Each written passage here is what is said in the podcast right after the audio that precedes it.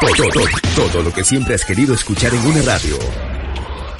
Música, noticias, educación, información, orientación, compañía. Todo, todo, completamente todo.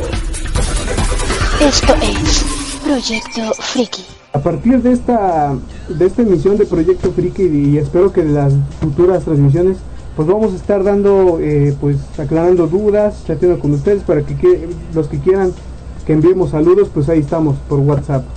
Los volvemos a decir de mi compañera Angie Pérez. Claro que sí, el número en cabina es el 594-2106 con LADA 222 y el número de WhatsApp es el 2221 3678 86 y 22 21 92 89 40 de su servidor el Gabo el Gaborena el Gaborena, el Gaborena. Eh, rápidamente les recuerdo también que si tienen algún fallo en su, en su reproductor, en su página de, de, su, de la radio, pues basta que nada más la, la, actualicen apretando en cualquier parte de la página F5 o directamente desde su barra de explorador en su, eh, vaya la redundancia, de su explorador. Pues ya sea Mozilla, Firefox, el Internet Explorer o el Google Chrome. ¿Sale? Vámonos leyendo que estas son las secuestrados, prostitutas, los cuatro hombres que buscan eh, pues casarse y sus hijas en, y sus hijas en un ambiente de sadismo sexual. La película, según el propio Pasolini, es una conceptualización del fascismo, por lo que el argumento se construyó a base de simbolismos y metáforas con el régimen. Entonces, directamente esto es, va más allá que una sátira social, va más allá que un mensaje oculto para eh, dar a demostrar lo que es pues el poder, ¿no? Pero bueno, lo ocultan de una manera bastante, bastante curiosa que es en, el sadismo, en el sadismo sexual. Vamos con el número 2 que es Los hombres detrás del sol de 1988.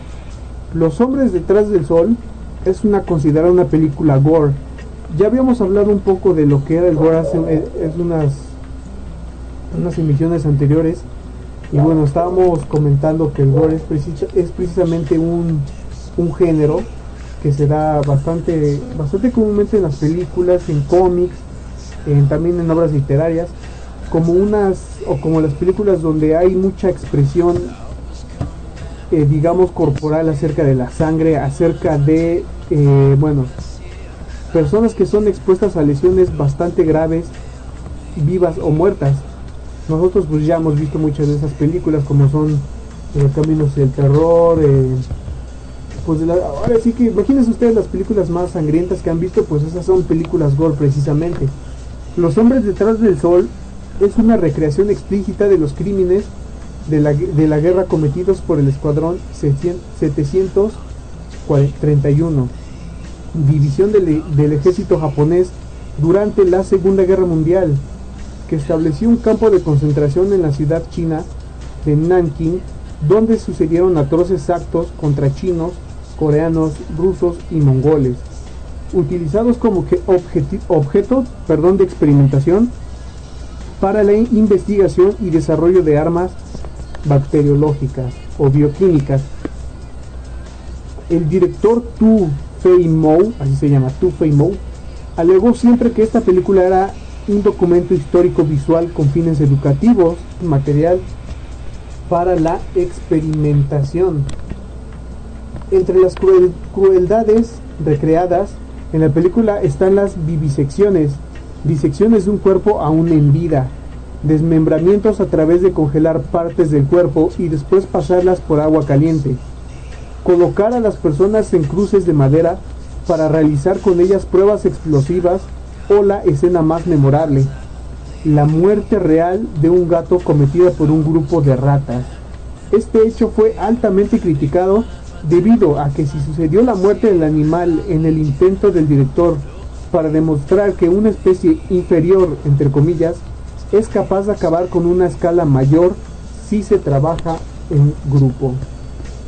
Entonces esta es una película bastante metafórica. Yo pienso que, bueno, tiene dos caras, ¿no? Pero como puede ser una película con un buen mensaje como con un mal mensaje, ¿no? Porque realmente el director decía que era dirigida para un fin educativo, pero bueno, ustedes sabrán si es o no. Los hombres detrás del sol de 1998. Vámonos con el número 3, que se llama simplemente, eh, espero que ustedes no se saquen de onda, si están con sus hijos, tapen nuestro oído, así Se llama Fóllame del año 2000 y trata de dos mujeres con vidas dirigidas por el sexo y la violencia. Cruzan sus destinos después de que una asesinó a su hermano y la otra ve morir frente a sus ojos a uno de sus amigos. Cuando ambas se encuentran en la estación del tren comparten su resentimiento después de que una de ellas fue brutalmente, violada. La otra perdió sin remedio a su único amigo. Juntas comienzan un viaje en el que cazan hombres a quienes, después de sostener relaciones sexuales con ellos, los asesinan como una venganza por los actos cometidos en su contra. Vice que es precisamente el título original de esta producción francesa del año 2000, dirigida en colaboración entre Despentes y Vinti, es una adaptación cinematográfica de la novela homónima de Virginie Despintis de 1999. Desde el explícito del título, Fóllame o Viólame, la película causó controversia por el uso categórico de la violencia desprendida, del sexo, típico que se desgasta y del que, para algunos, se abusó con claras escenas como la del plano de un, bueno, de un, ¿cómo lo decimos amiga? Del amor. Pues de un miembro sexual masculino durante una violación. Esta línea temática originó que la película fuera censurada en varios países, entre ellos Irlanda, y prohibida su exhibición en algunas otras ciudades por ser considerada pornográfica.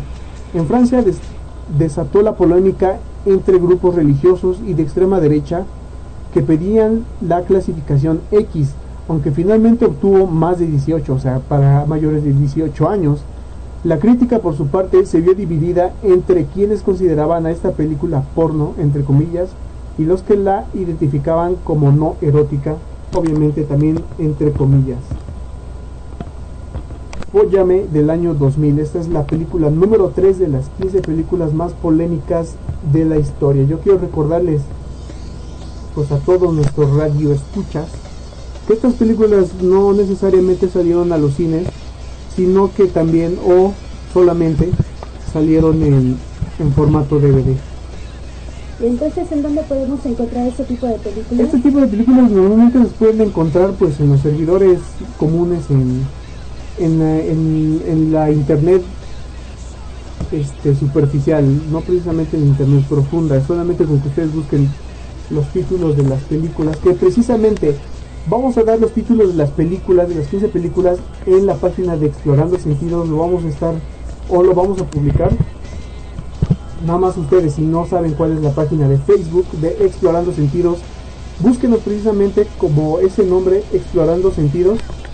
Y la imagen de perfil es un, es un este, es una imagen muy colorida de precisamente esas letras. Explorando Sentidos, ahí nos van a encontrar. Y bueno, vamos a estar dando el nombre de, de estas películas, ¿no? En el número 4 tenemos Sardú, The Incredible Turkey Show de 1976 o la increíble, el increíble show de la tortura. Sardou es el dueño de un teatro de tradición parisina en los que se llevaban a cabo simulaciones de torturas y mutilaciones como otro entretenimiento para el público. Pero en el recinto neoyorquino, en este siniestro anfitrión, quienes participan, quienes participan en los números son asesinados haciendo parecer las muertes como parte del acto. La historia detrás de las representaciones presentadas por Sardou se desvela cuando decide secuestrar a un crítico de arte y una bella bailarina para encerrarlos en un tétrico sótano o bueno, en un sótano frío y solitario donde otras mujeres son prisioneras y sometidas a otro tipo de torturas y, y actos sadomasoquistas. Dirigida por John Reed, Sardú es una onda, es una oda, perdón, o una obra bizarra y sucia a la misoginia, pero al mismo tiempo una historia cómica e hilarante, o sea que da mucha risa en su momento. Desató sobre todo las críticas de las feministas quienes veían sacudir a la figura de la mujer por considerarla un objeto para el placer o chambre cinematográfico no apto para todo público. Sardú, el increíble show de la tortura de 1976, es bueno, la película número 4 de las 15 más polémicas de, pues, de la historia del cine, ¿no? Vámonos a un pequeño corte musical, no se despeguen, espero que lo estén disfrutando este, este pequeño programa de Proyecto Friki de su estación Explorando Sentidos. Y vámonos con esto que es Deluxe más de lo que te imaginas, un, un excelente cover de, de sacados. Vamos a ver qué tal. Regresamos en 5 minutitos.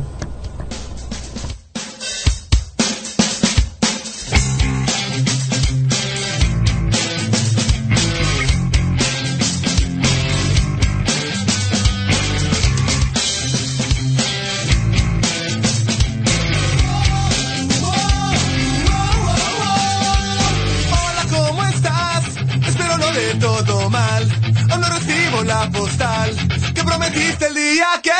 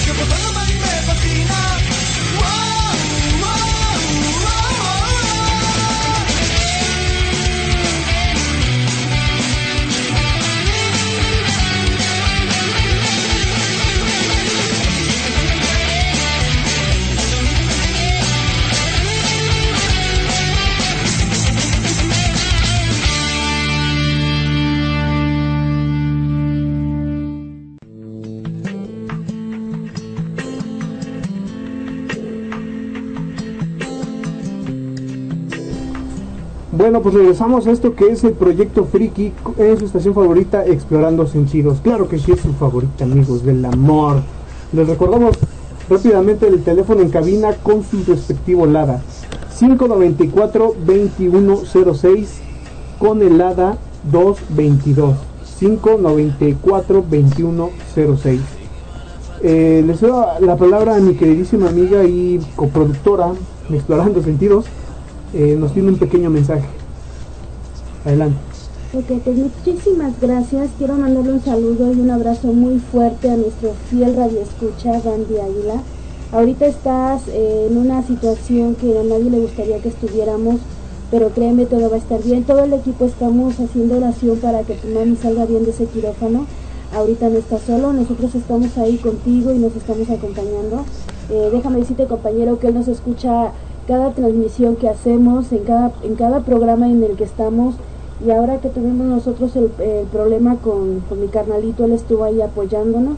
Y creo que este es el momento de estar apoyándote. Aquí estamos. Un abrazo muy fuerte. Tu mami va. Con Paul Sharder, coescritor, la historia de Jesús, si éste no hubiera muerto en la cruz como sacrificio para salvar a la humanidad y llevarla una vida como hombre, padre y esposo, con miedos, confusiones y conflictos propios de la imperfección humana. Entre otros momentos, la supuesta relación de Jesús con María Magdalena que se aborda en el trama fue motivo de gran controversia entre los grupos cristianos conservadores.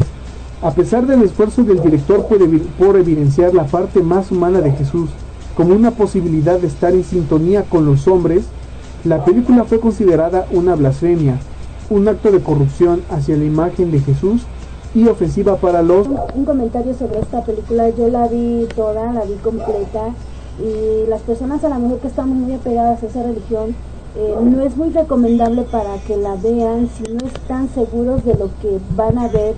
Ah, e, es algo a lo mejor de lo que en su imaginación, en su pensamiento, eh, vaga más allá de lo que es la, de lo que pudo haber sido la realidad y es como si esta película te, o sea, ahí vas a ver lo que tú no quieres ver de Cristo.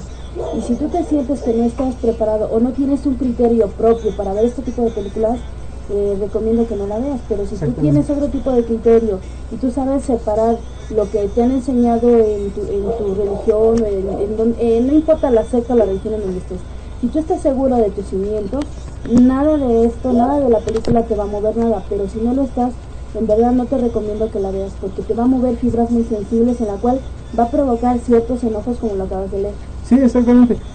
Recordemos que la idea principal del director pues era, o, perdón, del autor del libro, era precisamente poner en sintonía la vida de Jesús como humano a las demás personas o al resto del mundo. Entonces, cada quien obviamente pues va a tener sus diferentes ideas, va a tener sus diferentes opiniones pero en lo que concierne a las 15 películas más polémicas, la quinta es La Última Tentación de Cristo. En el número 6 tenemos La Loba de la SS, o la... Sí, Isa, La Loba de la SS, de 1975. Isa, La Loba de la SS. La Loba de la SS Ay, esto me cansé de decir mucho es ese. Pertenece al género nazi y, y explotación, en el que se representa a figuras del nazismo quienes cometen crímenes sexuales en medio del contexto histórico de la Segunda Guerra Mundial. Ice está convertida de que está convencida de que las mujeres son capaces de soportar más sufrimiento que los hombres. Esta idea es la premisa de la película inspirada en la sádica Ilse Cox, que cuenta las atrocidades cometidas por esta directora de un campo de concentración durante la Segunda Guerra Mundial.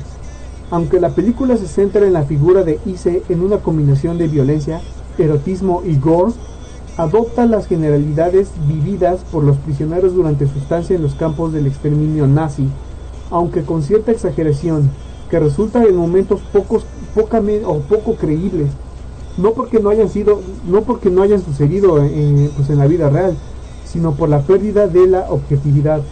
O sea que llega a tocar, digamos, un fondo de, violencia que simplemente no puedes creer. Protagonizada por Diane Thorne, la actriz es una invitación a la sensualidad y la lujuria con las que lleva a cabo escenas sexuales y otras más bien eróticas. Fue tal el éxito de esta película que es considerada de culto y tuvo dos secuelas también protagonizadas por Diane Thorne, pero con la presentación de personajes distintos. Ilsa, la loba del SOS, del perdón, del SS 1975. Recuerden que vamos a estar dando eh, las, los títulos de las películas en la página de Explorando Sentidos. Búsquenos ahí en Facebook eh, Explorando Sentidos, como Explorando Sentidos, y ahí vamos a estar dando, por supuesto, el título de las películas nuestra siguiente película, Pink Flamingos o Flamingos Rosas de 1972.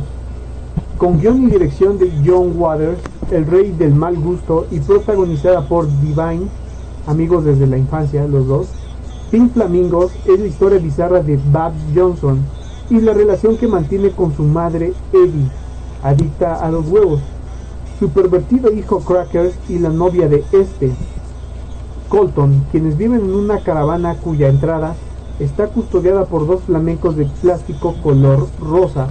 En paralelo, un matrimonio con un historial delictivo amplía, amplió, por, eh, amplió ah, bueno, en esta, en esta historia paralela se mantiene un matrimonio con un historial delictivo amplio que protagonizará, bueno, todo tipo de situaciones para apropiarse del título, la persona más inmunda del mundo, el que posee Divine, o bueno, la protagonista de esta película. Eh, bueno, les voy a, les voy a, este, les voy a, les voy a hacer una reseña de una imagen que estoy viendo en estos momentos de, una de las escenas más memorables de, esta película Pink Flamingo. Eh, está la señora, o bueno, la protagonista, que es Divine, sentada en, en la acera, y su perrito, que parece ser un perro callejero cualquiera pequeño, o, no sé si es un maltés o una... es, un maltés. es un maltés, ¿no? Y bueno, está haciendo del baño, bueno, está haciendo del 2 y la protagonista, o bueno, esta señora, que se hace llamar Divine, está recogiendo las heces y, bueno, pues, la verdad es que también su indumentaria de la señora, pues es algo, es algo bizarro. Yo, yo, no he visto esta película tampoco, en lo personal tampoco la he visto, pero pues vamos a dar la recomendación Pink Flamingos de 1972. Se ve que está bastante bizarra, precisamente. Eh, la película número 8 de las 15 películas más polémicas, El Holocausto Caníbal de 1980. Una producción italiana de 1980 considerada en el género, en el género de ficción de explotación, bajo la dirección de Ruggero Deudato, con guion original de Gianfranco Clesiri. Holocausto Caníbal es la historia de un grupo de jóvenes quienes hacen un viaje documental a la selva amazónica o el infierno verde. Después de que los días de viaje no se sabe nada de ellos, por lo que el, el antropólogo Harold Monroe viaja al lugar para investigar el paradero del grupo.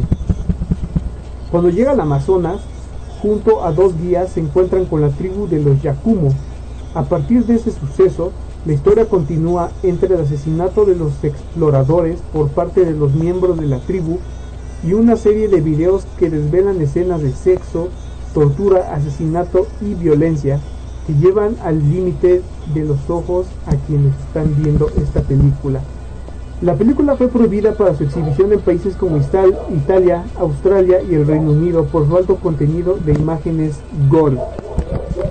Hay que, yo quiero comentar algo muy interesante acerca de esta película, porque eh, el director, cuyo nombre, perdón, del director Ruggero Deudato, pues fue llamado a la corte de, de Italia para, explorar, para explicar algunos puntos importantes del por qué estas imágenes son realmente muy reales, porque algunas personas las consideraron o consideraron esta película como una, una película snuff. Recordemos que una película snuff es aquellas donde suceden muertes reales durante la rodación de una película. Pero bueno, no es película snuff, es una película muy bien hecha con excelentes efectos visuales, pero bueno, si ustedes son muy sensibles, ustedes no van a ver lo que vieron en La Pasión de Cristo o en alguna otra película de terror esta película sí está bastante...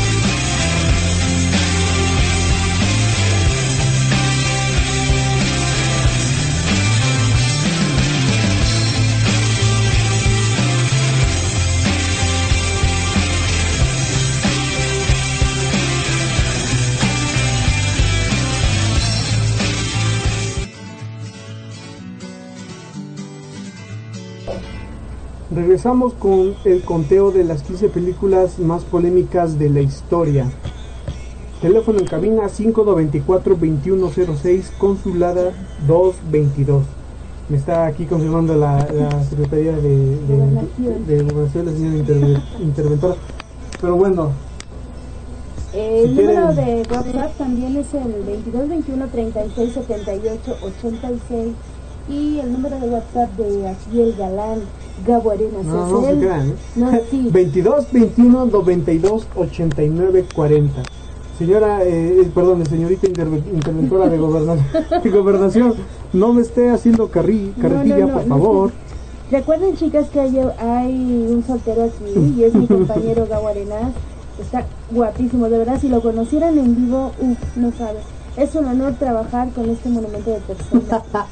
No, no se crean, no crean tampoco, hay mucho, mucho, mucho es, Si esa- no, pregúntenle a. Celeste Jalín que no dilata que nos mande mensaje. Ah, bueno, está perfecto. Tenemos La Naranja Mecánica del año 1971. En 1962, el polimata Anthony Burgess publicó su ob- obra más reconocida, A Clockwork Orange o La Naranja Mecánica. Casi una década después, el director norteamericano Stanley Kubrick haría de esta historia una de las más polémicas y decisivas del, del año del, perdón, del siglo XX. Una de las películas pues obviamente más polémicas de la historia. La Naranja Mecánica es una novela considerada parte de las obras cuya trama sucede en medio de una sociedad ficticia indeseable, en, oposición a la utopía heredera de títulos como 1800, 1984 de George Orwell y Un Mundo Feliz de Aldous Huxley. Después de que el guionista Terry Surden hiciera llegar a Kubrick la novela de Burgess, el director cautivó la, eh, director cautivo la leyó tan deprisa que decidió llevar a la pantalla al, co- al controvertido Alex DeLarge, un psicópata obsesionado explícita que raya en la crueldad. Yo sí vi esta película. Esta película pues yo la yo la recomiendo ampliamente porque bueno, no porque sea precisamente una una novela clásica y una película bastante pues sí de colección, sino porque también la temática es muy buena, es, es bastante es bizarra y bueno, el mensaje es algo difícil de captar acerca de la moral y de la y del y del ser humano, pero bueno, está muy muy buena esta película, el- La Naranja Mecánica de 1971. Vamos a la película número 10 que se llama Scrum de 1993. Perdón. Esta película pues vaya Lothar Scrum es un taxista berlinés solitario acechado por sus más terribles pesadillas que incluyen, eh, bueno, que incluyen, ¿cómo, cómo lo diré?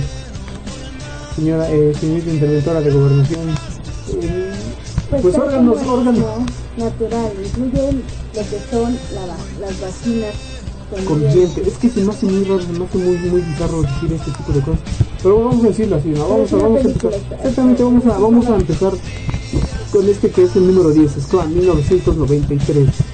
Es un taxista berlinés solitario acechado por sus más terribles pesadillas que incluyen, incluyen vaginas con dientes, amputaciones de sus miembros o la pérdida de sus ojos, sin mayor interacción se- sexual que la que mantiene con muñecas inflables. Vive enamorado de su vecina, una prostituta, por lo que Scrum sufre al ver a sus clientes desfilar por su apartamento. Tras una serie de acontecimientos, por fin un día queda en una cena con la chica. Entonces es libre de dar rienda suelta a sus deseos.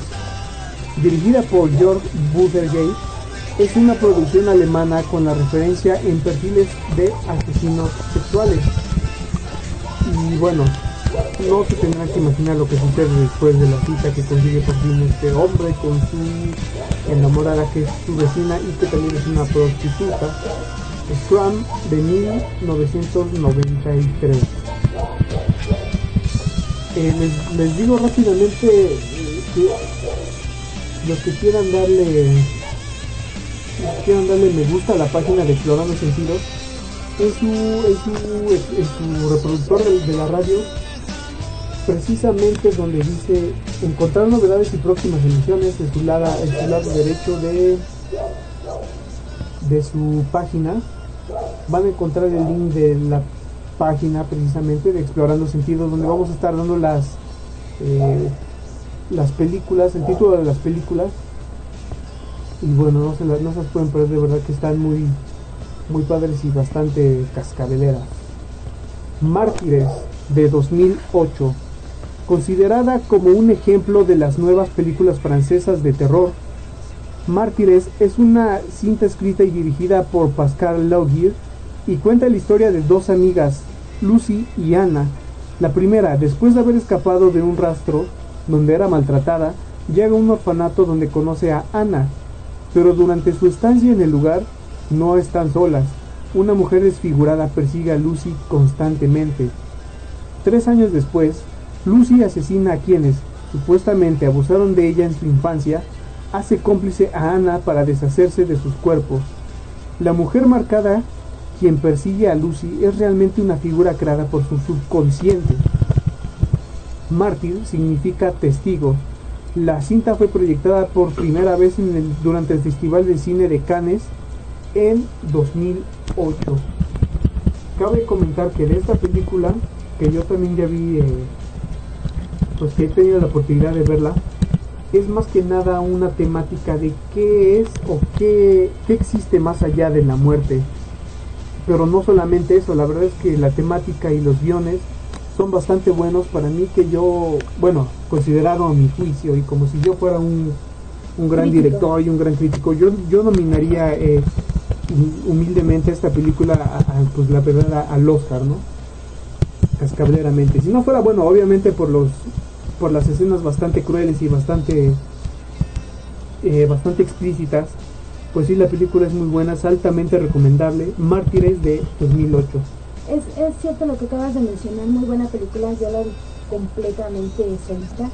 Yo la recomiendo que la vean solos, Solos. eh, en la oscuridad de la noche. No, no precisamente porque, bueno, No, porque sí da miedo o sea, e- el hecho de, de verla, a lo mejor a la plena luz del día, yo te doy a entender que es, es mejor verla tú solo para que le pongas atención desde el principio.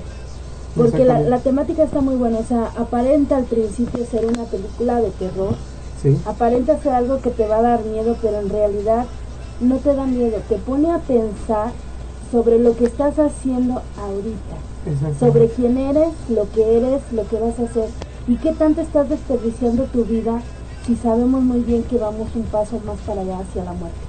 Pero el tema de esta película no es precisamente hacerte entender eh, lo que estás haciendo eh, a simple vista, lo que estás haciendo ahorita en vida, sino te da a entender eh, que hay que vivir la vida al máximo, cada día de 1979-1984. La decadencia romana en su máxima expresión. La versión original de 1979, dirigida por Tinto Brass, cuenta el ir y venir del emperador romano Calígula, quien de, de por sí no está muy bien parado en la historia, la que incluía algunas escenas sexuales con las que representaba pasajes de la vida del tirano gobernante, pero fue la versión de 1984 de Bob Gusi- Gusion la que causaría gran polémica por la exhibición sin censura de escenas sexuales, incesto, relaciones homosexuales, sadomasoquismo y zoofilia, que harían de la cinta un hito en el cine erótico. La versión de Gusion fue prohibida para su exhibición hasta que en 2007 la Junta Británica para la Clasificación de Películas reconoció su valor histórico y permitió su comercialización íntegra como película para adultos. Entonces, Calígula de 1984 es una de las películas más polémicas de la historia. Eh, regresamos un pequeño corte musical y regresamos con las últimas dos películas y al final les voy a dar bueno pues el título de las películas recuerden que en su en su al lado de su reproductor en su página está la página precisamente de Facebook de Explorando Sentidos en la parte derecha de, de su pantalla, ¿no? Si no, bueno, búsquenos como Explorando Sentidos, así, así nos buscan en la página.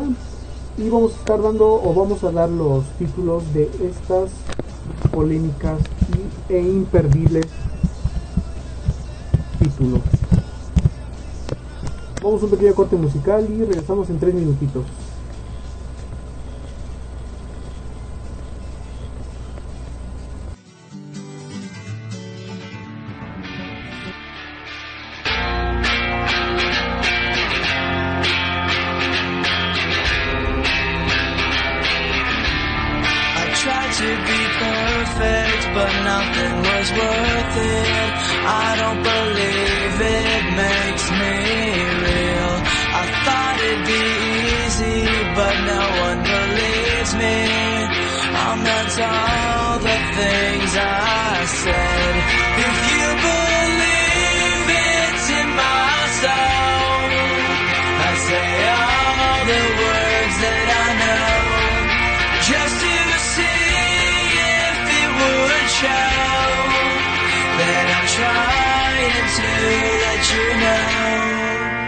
That I'm better off on my own.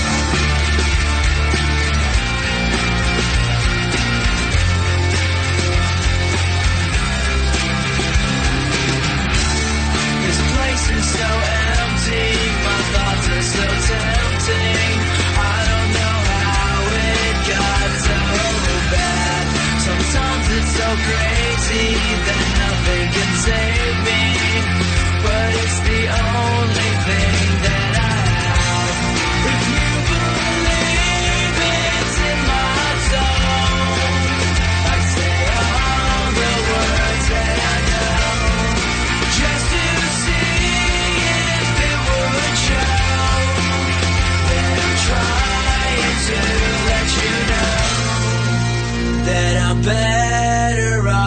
my mind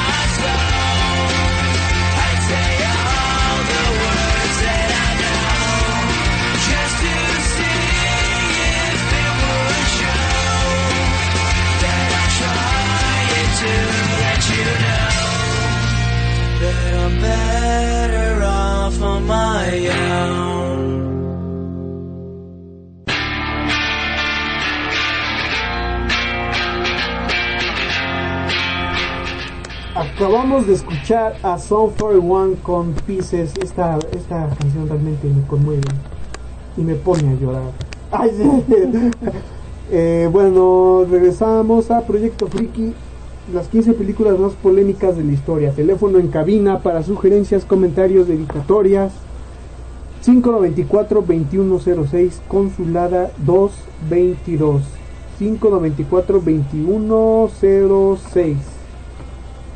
Am, recuerden un pequeño recordatorio que si se les para el, el reproductor, pues nada más actualicen su página y nos van a volver a escuchar sin ningún problema. Y a la medianoche tenemos el programa especial de Carta Astral. No, no, no se desconecten, sigan aquí con nosotros. Exactamente, vamos a tener vamos a tener un, un programa bastante bueno, vamos a tener pues leyendas, creepypastas, vamos a tener también eh, alguna psicofonía y vamos también a, a poner, si ustedes conocen a, a nuestro queridísimo Dross, el blogger, pues vamos a poner también audios de sus famosísimos conteos y bueno, va a estar bastante bueno el programa.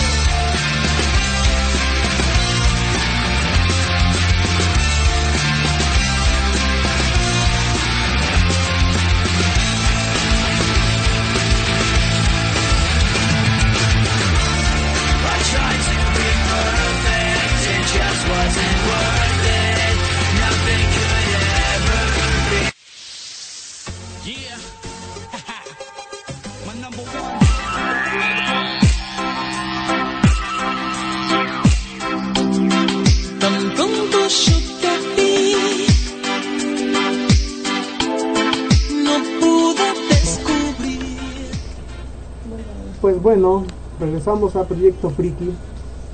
Eh, recuerden que si tienen alguna eh, falla en su reproducción, pues nada más actualicen su página. Bueno, si nos escucharon a, si nos alcanzaron a escuchar hace ratito lo que dijimos, eh, fue, preci- fue precisamente pues eso, ¿no? Y bueno, no se pierdan el programa de Carta Astral en punto de la medianoche, va a estar bastante bueno, bastante cascabelero. Vamos a tener historias, leyendas, que pastas y bueno, mucho más, muchas sorpresas más. Eh, vámonos con, el- con la película número 13 de las 15 películas más polémicas de la historia en el cine del séptimo arte. Tenemos a. ¿Qué tenemos? Itch the, the Killer. Itch the, Itch the Killer de 2001 un conocido jefe de la Yasu- Yakuza o la mafia japonesa desaparece junto con un botín de 100 millones de yenes. Su mano derecha, el sanguinario masoquista Kakihara y el resto del clan emprenden su búsqueda después de descartar una fuga. Para encontrarlo, utilizarán todos los métodos que consideren oportunos, la tortura y la muerte. Kanihara consigue averiguar que lo que pensaban una desaparición es en realidad un asesinato cometido por el hombre llamado Ichi o Iki, un esquizofrénico que cuando pierde el control puede hacer añicos a cualquiera. Esta película también yo ya la vi, está bastante buena. En este personaje nace el cliché de, bueno, el loco psicópata que cuando pierde el control pues mata a cualquiera y se puede encargar de quien él quiera. El caníbal de Rotenburgo de 2006. Basada en los hechos reales cometidos por Armin Meiwes, la película recrea cómo este informático mutiló y asesinó a un hombre a quien había contactado por internet, para después comerlo en un acto de canibalismo. Meiwes contactó por chat a un ingeniero berlinés a quien le cortó el pene y lo cocinó para que ambos pudieran consumirlo, todo en un acto supuestamente consensuado, o sea, acordado. El asesinato y posterior desmembramiento lo grabó con una cámara de video. El video pues yo desconozco si realmente exista o no, pero pues si, si existe sería algo bastante pues, ba- bastante grotesco, ¿no? En el puesto número 14, o bueno, la película número 14, El caníbal de Rotenburgo. Está bastante cascablera, así se ve que sí. Pero bueno, vámonos con la última película de la noche en su programa Proyecto Friki para despedirnos. Un film serbio o a Serbian Film. La ópera prima de Sh- Shardan Cuenta la historia de Milos, un actor porno retirado quien vive al lado de su esposa e hijo. Las carencias económicas en la familia lo orillan a aceptar una propuesta para protagonizar una película pornográfica. A partir de este suceso, escenas de necrofilia, incesto y violación ensucian el recuerdo de Milos sobre lo que realmente sucedía en su, bueno, en su antiguo, digamos, profesión. O, bueno, oficio, más bien. Pederastía y muerte revelan la situación económica, política y social que se vive en Serbia y es, según declaraciones de los escritores de la cinta, una parodia de las películas comerciales y políticamente correctas producidas en el país. Esta película es una de las más polémicas, o por algunos, la película más polémica de toda la historia, porque contiene una escena donde dos hombres, pues bueno, violan brutalmente a, a dos recién nacidos. Obviamente no, no se muestra en pantalla lo que realmente sucede, pero el hecho de imaginarse en cierto, cierto contexto, pues es realmente, es realmente perturbador y muy desagradable, ¿no? Y bueno, nada, yo, yo me despido de ustedes. En un ratito más no, no se olviden que está eh, Carta Astral en punto de las 12 de la noche, va a estar bastante bueno. Y bueno, me despido, yo soy Gabo Arenas y nos vemos en la próxima emisión de Proyecto Friki. Espero que les haya gustado y que se haya divertido con nosotros, se hayan divertido con nosotros. Eh, comentario final, mi queridísima Angie. Les recordamos que más tarde vamos a estar otra vez de vuelta con ustedes y que si llegaran a sufrir algún acontecimiento ahí, nos lo hicieran saber Nos por saber. teléfono, por Exactamente. un WhatsApp por un whats- WhatsApp. Le dejamos el teléfono en cabina 524-2106 con su respectivo LADA 222.